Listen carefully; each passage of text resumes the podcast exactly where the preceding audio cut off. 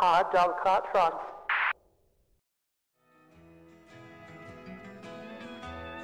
The old hometown looks the same as I step down from the train,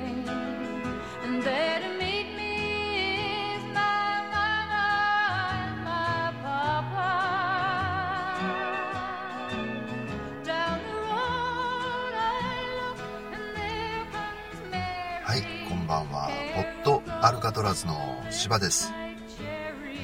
どうも。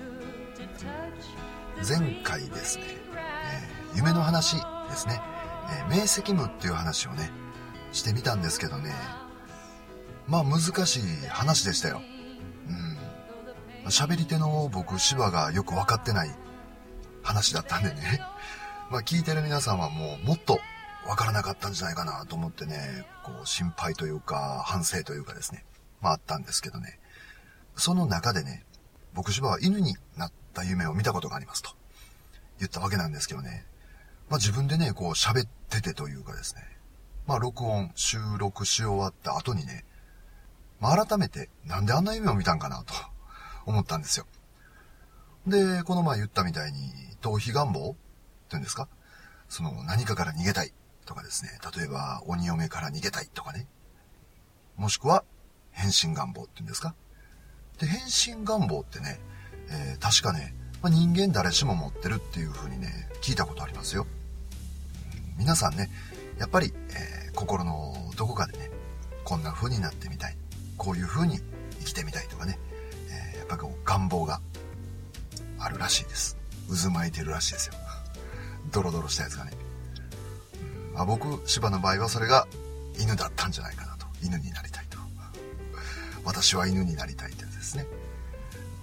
でね、えー今回はですね、まあその続きというわけではないんですけどもね、改めて、えー今まで何度となく僕芝が言ってるですね、犬が好きなんですと。うんっていう話をね、ちょっとこう、かいつまんでしてみたいなと思います。というわけでですね、今回はですね、その犬の話ですね。僕、芝の犬好きっていう話をね、してみたいなと思ってるんですけどね。まあ、改めてって感じですよね。何回も言ってるんで。犬が好きですと。猫も好きですと。っていうか動物全般好きですと。でも、猫アレルギーなんで、猫は触れないですと。うん、何回か言ってるんでね。まあ、改めてね、こう、犬が好きですとかっていう話でもないんですけどね。よく見に行くんですよ。で、まあ僕、芝はですね、今、マンションに住んでてですね、えー動物が飼えないんですよ。で、そういう立場の方でね、動物が好きな方はね、わかると思うんですけどね、やっぱりね、飼えない分だけね、どうしてもね、こう、ペットショップに行きたくなってくるんですよ。たまに。で、この間、ちょっとね、用事があったんで、えーまた買い物に、イオンに、イオンモールですね、えー行ったついでにペットショップ行ってきましたよ。まあ相変わらずですね。うん恐ろしい破壊力を秘めてますよ。あいつらは。うん、たくさんいたんですけどね、えーゴールデンの子犬とかね、えーあと僕、芝の大好きな柴犬の子犬ですね。もうね、なんとも言えないですね、あの時間は。許されるならね、丸一日いてもいいぐらいだなと思うんですよ。で、えー子供たちに混じってですね、そのガラス越しにへばりついてですね、その子犬たちとかね、あの、子猫もいるんですよ。で、その子猫とかもね、見るんですけどね。やっぱりね、ネックになってるっていうのがね、さっき僕、芝が言った僕マンションなんですって言ったじゃないですか。それだけじゃないんですよね。これはね、えー、戸建て、一戸建てでね、えーうちは動物飼いますよ。犬とか飼いますよ。猫飼いますよって思ってる方でもね、ちょっとネックになってる部分ってあると思うんですよ。それは値段ですよ。この前もね、えー改めて値段を見てみたんですけどね、高いですね。何なんですかね、あの値段。うん、まあね、そういうブリーダーさんっていうんですか？僕、その辺の世界はちょっとよくわかんないんですけどね。まあ、飼育する時のね、かかってる費用とかですね、経費とかですね。まあ、そういうもろもろがあってね、まあもちろんやっぱりこう、変な話、商売なんでね、やっぱりこう利益もいるじゃないですか。まあそういうのも含めてね、そういう値段になってくるんだろうと思うんですけどね、高いですよ。やっぱ10万ぐらいから、まあ、高かったら25万ぐらいまでですかね。ああいうちょっとこう大型のね、イオンとかに入ってるペットショップでもね、やっぱ25万円ぐらいのワンちゃんとかがいるわけですよ。びっくりしますよね。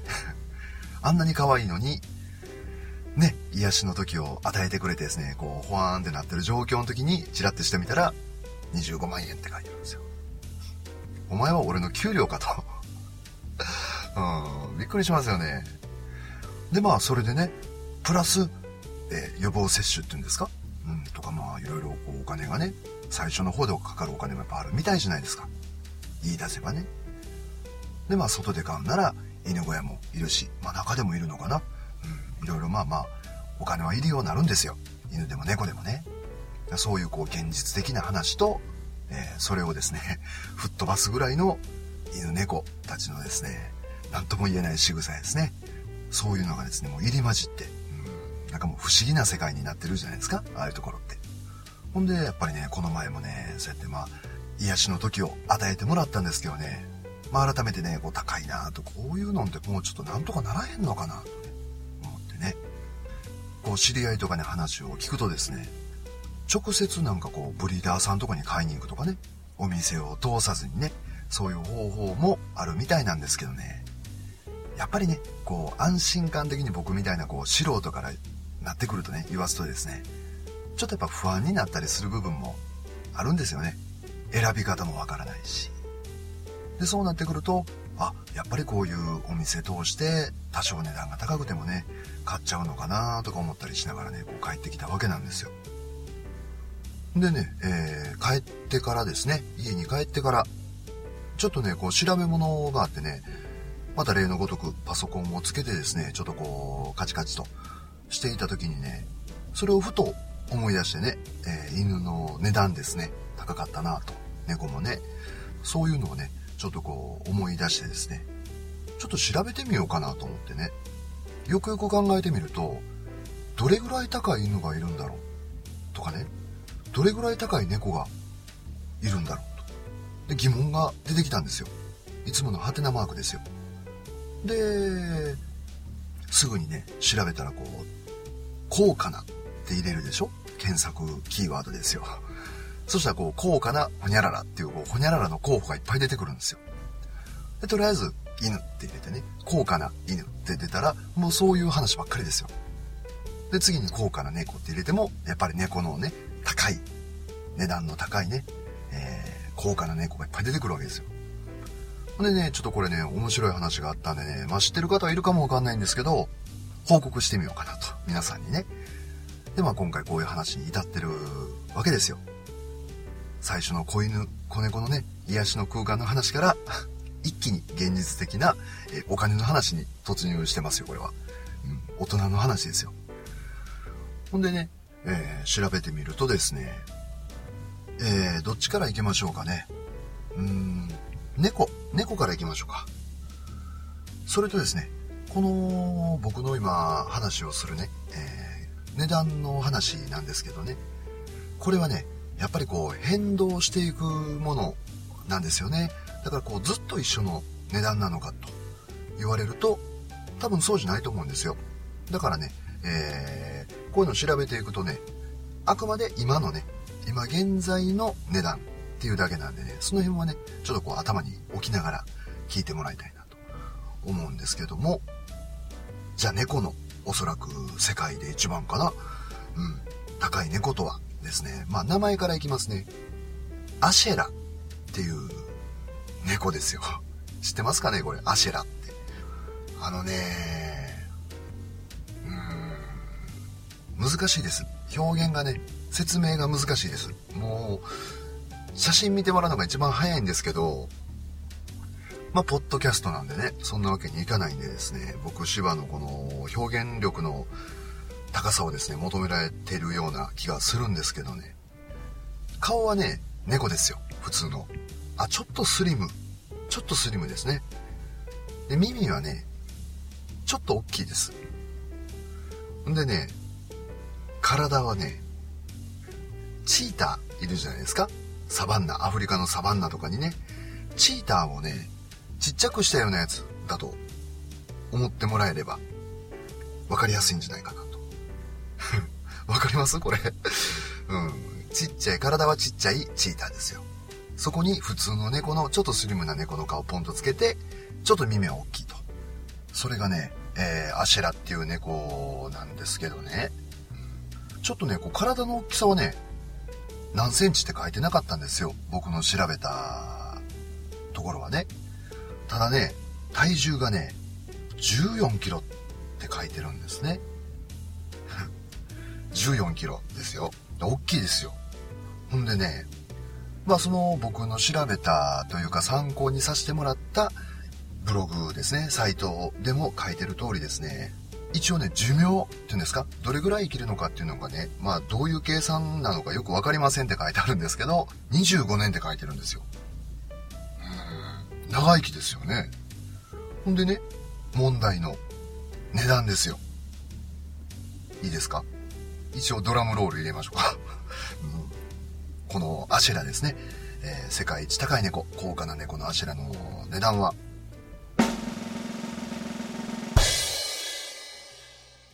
え、約ですね、244、244万ですね、から311万って書いてるんですよ。どうですかこれ？買ってみます？311万ですよ。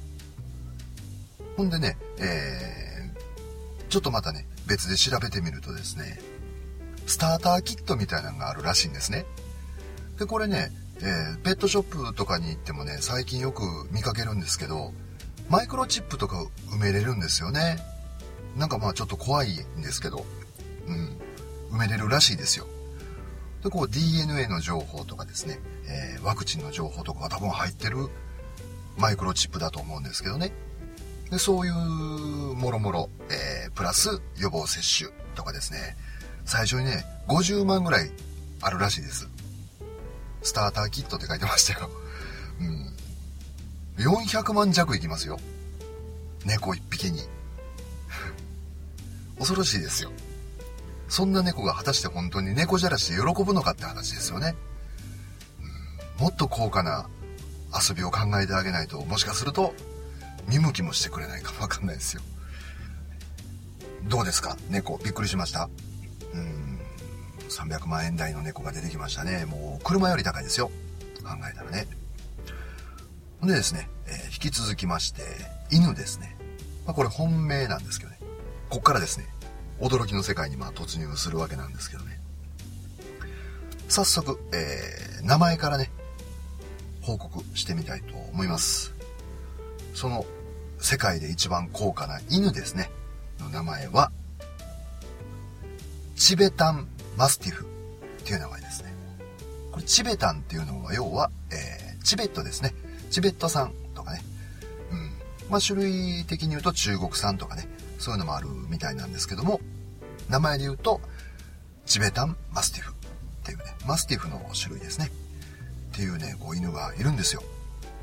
で、まあ、古いね、とてもとても古い、えー、犬種らしくてですね、昔ですね、えー、大昔から番犬っていうんですかね、日本で言うと、ガードドッグっていう立場なんですけども、僕、芝がですね、今回ちょっとこう参考にさせてもらっているブログによるとですね、まあ、嘘か本とか、えー、東方神剣ですね、東の方、方角の方に神様の犬と書いてですね、東方神剣とも呼ばれるらしいと。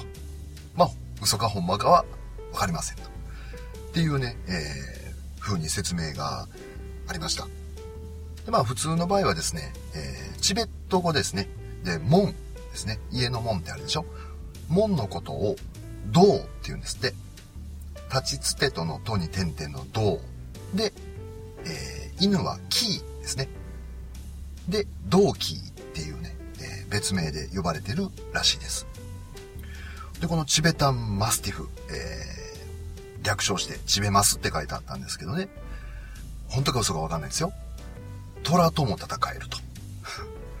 虎と互角に戦えるという噂があるらしいです。すごいですよね。そんな犬いないですよ。虎と互角に戦う犬なんてね。うん、ただね、それぐらいね、このチベタンマスティフっていうのがね、そういう風に言われてると。でね、えー、どれぐらいいい犬なのかっていう風なのをね、ブリーダーさんのとことかに行った時ですね、まあその、調べる一つの方法として、虎のね、入ってる檻の前に連れて行ったりするんですって。すると他の犬みたいにね、こう、ワンワンワンワンね、こう怖がって吠えたりとか威嚇したりしないんですって。すごいね、戦闘態勢ですよ。低いね、うなり声を、うーっていう風にね、上げるらしいです。もうそれぐらいね、冷静にですね、臆することなくっていうんですか、こう逃げ腰になったり弱腰になったりする犬ではないらしいです。この素質のいいチベタンマスティフだったらですね、まあそういう風な性格らしいですよ。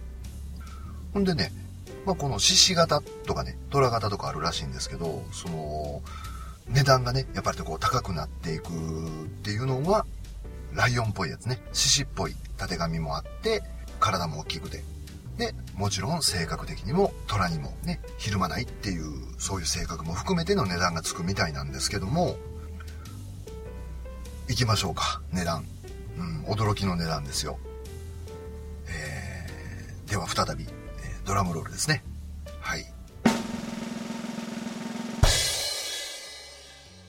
最低でもですね、130万円はしていますと書いてました。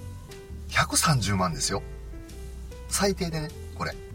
これね、まださっきのね、猫のアシラの方が高いじゃないですか。240万から300何十万って僕言いましたよね。ただ、このチベッタンマスティフの130万ってこれ最低金額ですよ。でね、これがですね、その獅子のように、大しくですね、虎にもひるまない立派な、こう、獅子型のね、チベタンマスティフになるとですね、いきますよ。1匹、1億5千万するんですって。来ましたね。億、大台乗りましたよ。1億5千万ですよ。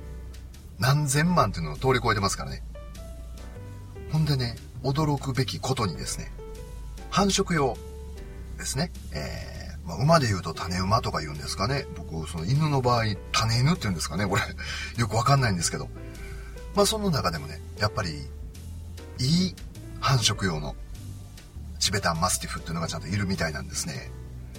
それは、とてもこの血統的にいいチベタンマスティフを生んでいくわけなんでね。もうすごいですよね。すいません、これね、すごい僕、俗な言い方しますね。うん。金のなる木ですよ、要は。で、そのレベルにまで達するとですね、値段はね、10億出しても買えないんですって。1匹ですよ。でも、人気あるんですって。中国とか台湾とかね、えー、マカオですね、の、そのお金持ちの人たちの間にも人気があると。これね、この辺はちょっとこう、余談なんですけどもね、えー、風水ですね。そういうのもね、こう絡んでてね、やっぱりこう力の象徴であったり、富の象徴であったりするんですかね。なんかね、こうお金持ちの方からすると、そういう意味でも、えー、セレブの証としてでもですね、人気があるらしいですよ。まあでもね、でね、これまた別のね、僕記事で見たんですけどね、今年に入ってからですね、そのチベタンマスティフのね、オークションというかですね、まあ売り買いのこういう会場が設けられたみたいなんですけどね、それでもね、やっぱりね、3億なんぼって書いてましたよ、1匹。さっきの300万とかやったら、車かよとかね、ほにゃららかよって言えますけど、1億5千万とか言われたら、もう何とも言えないですよね。もうサマージャンボかよって感じ。もうそれぐらいしかないですもんね。例えようが。で、まあね、そういう恐ろしい金額ですね。もうこの途方もない金額なんですけどね。やっぱりこのさっき言った僕、えー、今回ちょっとこうお邪魔させてもらったブログにもですね、えー、まあお断りじゃないけど、こういう意味もあるんですよっていうことでね、えー、5つほどですね、えちょっとこう注意事項じゃないけどね、こう理由っていうのを書いてくれててですね、一応それ走り読みしときますね。えー、一つ目がね、多産多く産むんですけどね、繁殖期がね、年に1回しかないんですって。だまあちょっとこう確率的な問題が下がりますね。で、2つ目、えー、頭数ですね。その今現存している現在、えー、チベタンマスティフって言われてる頭数自体が少ないんですって。で、えー、3番目ですね。厳選認定されたメイドインチベット、えー、あるいはメイドインチャイナの特定の系統しか種として見なされていないんですって。だからまあ本当はこれで十分なんだけどちょっとこう出どころが悪いとかなってきたりするともう値段がガクンと落ちたりチベタンマスティフって認められなかったりする場合があるみたいですね。うん。狭き門ですよ。だから生まれもね。で、えー、4番目がねこう富豪ですね。お金持ち超セレブがチャイナマネーでね競っているんですって。うん。まあねそうやって競ってねもうお金がジャブジャブあるんでね今、うん、だからもう高ければ高いほどですね、自分のこのステータスの象徴になるわけなんでね。だからあえてこう値段をこう釣り上げてってるみたいな節があるみたいですね。で、5番目、えー、保護動物ですね。えー、保護動物にも国のね、えー、指定されていると。っていう、え以上5つの理由とかがあってですね、このチベタンマスティフっていう犬のね、値段がですね、もうとんでもない上がり方していると。で、プラスアルファで、さっきのアシェラですね、そのスターターキットって言いましたけど、このチベッタンマスティフもですね、ドッグトレーナーとかね、やっぱりそう、専門の方のね、やっぱ力がいるみたいなんですよ。ある程度はね、その、飼ってる人の個人差にもよると思うんですよ。ただやっぱり買った値段だけっていうのでは済まないでしょう。まあこれを聞いてる人でね、チベタンマスティフ買う人いないと思うんで まああまり役に立つかどうかわかんないんですけどね。うん。すごいですよね。何回も言いますけど、もうすごいですよねっていうしか言いようないですもんね。本当に。まあそんな感じで、えー、値段がですね、びっくりするぐらいね、上がっていってるチベタンマスティフなんですけどもね。まあこうやってね、喋っててね、ふと初心に変えるとですね、うん、これを調べ始めたきっかけですね。きっかけっていうのはですね、僕芝がイオン、イオンモールでね、犬とか猫とか見てね、えー、10万、15万、20万っていう値値札ですね、値段を見てね、高いなぁと。うん、こんな高い犬ってどうなってんのとかね、この値段の猫って一体何があるのって思って調べたのがきっかけじゃないですか。あんで蓋開けて世界を見てみるとね1億5000万ですよ犬。350万の猫とかね。うんやっぱ世界は広いですよ。世界は広いのかな？よくわかんないですけど。うん恐ろしい結果が待っていたなと思ってね。でまあちょっとこの驚きと、うん、この世界観をねこう皆さんにちょっとこう報告したいなと思ったんですけどね。やっぱりこう値段っていうのはね僕たち人間の間で通用する話ですよ。お金っていうのはね。うん。あの犬とか猫とか他の動物もろもろには関係ない価値の話なんでね。だから、えー、もうそういうのはともかくとして仮にそれがね、えー、どこどこのオークションで20億で落としてきた犬であってもですね段ボールに捨てられた子犬であっても子猫であってもまあ一緒ですよ。自分と意思が通じ合ってね、うん、愛情がお互いに、えー、行き渡ればね、うん、そこに値段の差なんてないですから。負け惜しみじゃないんですよ。うん、あの、1億5000万出せない人間の負け惜しみじゃないですよ。これは、僕芝が本当に思ってる気持ち、真摯にそう思うんですよ。だからね、やっぱりそういう金額があって、お金が動いてるわけじゃないですか。だからこう、ちゃんとね、そのチベタンマスティフのさっき言った理由の中にもあったみたいにね頭数が少ないっていうのはねやっぱ裏返しにするとね絶滅の危機とかあったわけですよ。いろんな意味でね人間の都合でね、ま、そんなもんもう二度とないようにねこう順調に増やしていくというかねこう安定してうん。そしたらあれですよ。15万ぐらいでねイオンモールでチベタンマスティフが売られる日が来るかもわかんないですよ。そうしたら買いますよ、僕頑張って。ローン組んで。うん、散歩とかね、こう大変そうなんですけどね。あ、そうそうそう。体高体の高さがね、80センチって書いてあったんでね、まあ体重は100キロ超えるみたいなんですよ。だからね、乗れますよ、多分。乗してくれます、背中にね。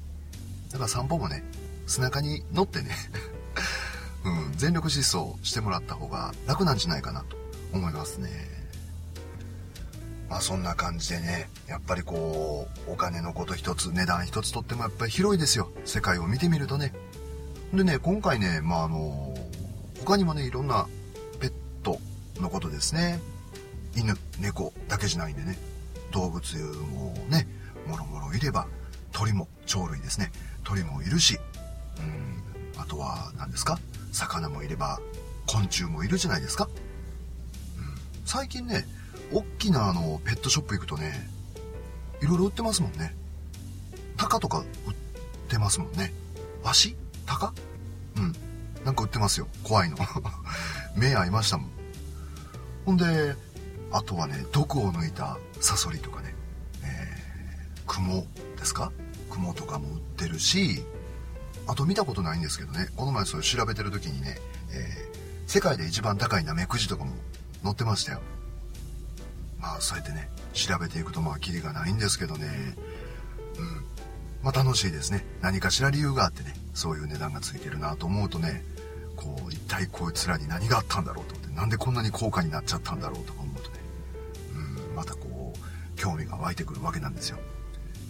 またね、そういうシリーズというか、うん、今回は昆虫で、まあ恐ろしいですけどね、ちょっと昆虫で、えー、世界で一番シリーズ調べてきましたよっていうので、また報告してみたいなと思いますね。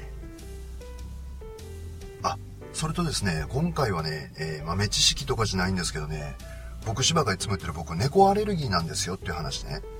それのね、こう、怖さですね、恐ろしさをね、ちょっとこう最後に伝えておこうかなと、なんかふと思ったんですけどね。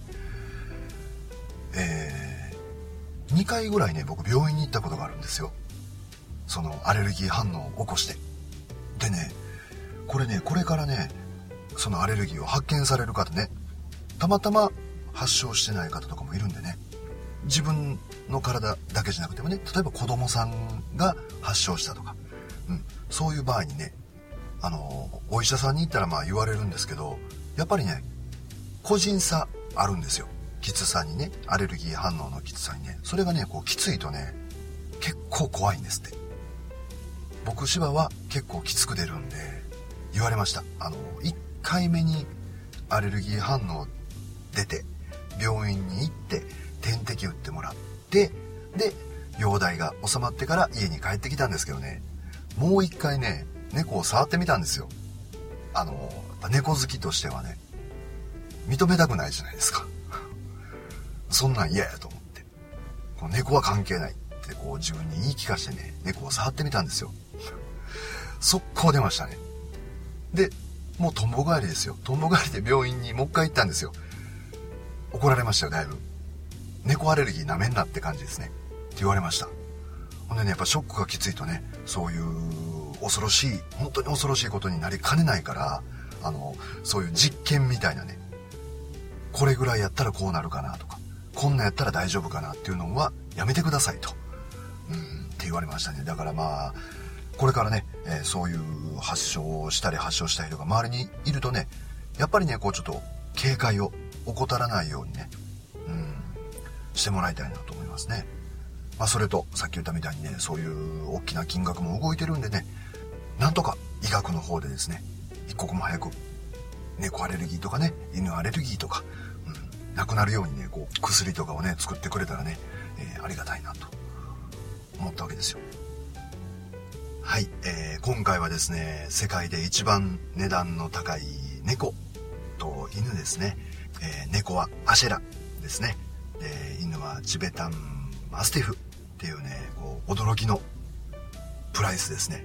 びっくりプライスをね、えー、皆さんに報告をしてみました。っていう話と、大阪人やったら、チベタンマスティフの値段握りがいがありますよねっていう話をしてみました。はい。それでは今日はこの辺でポットアルカトラス心の囚人芝でした。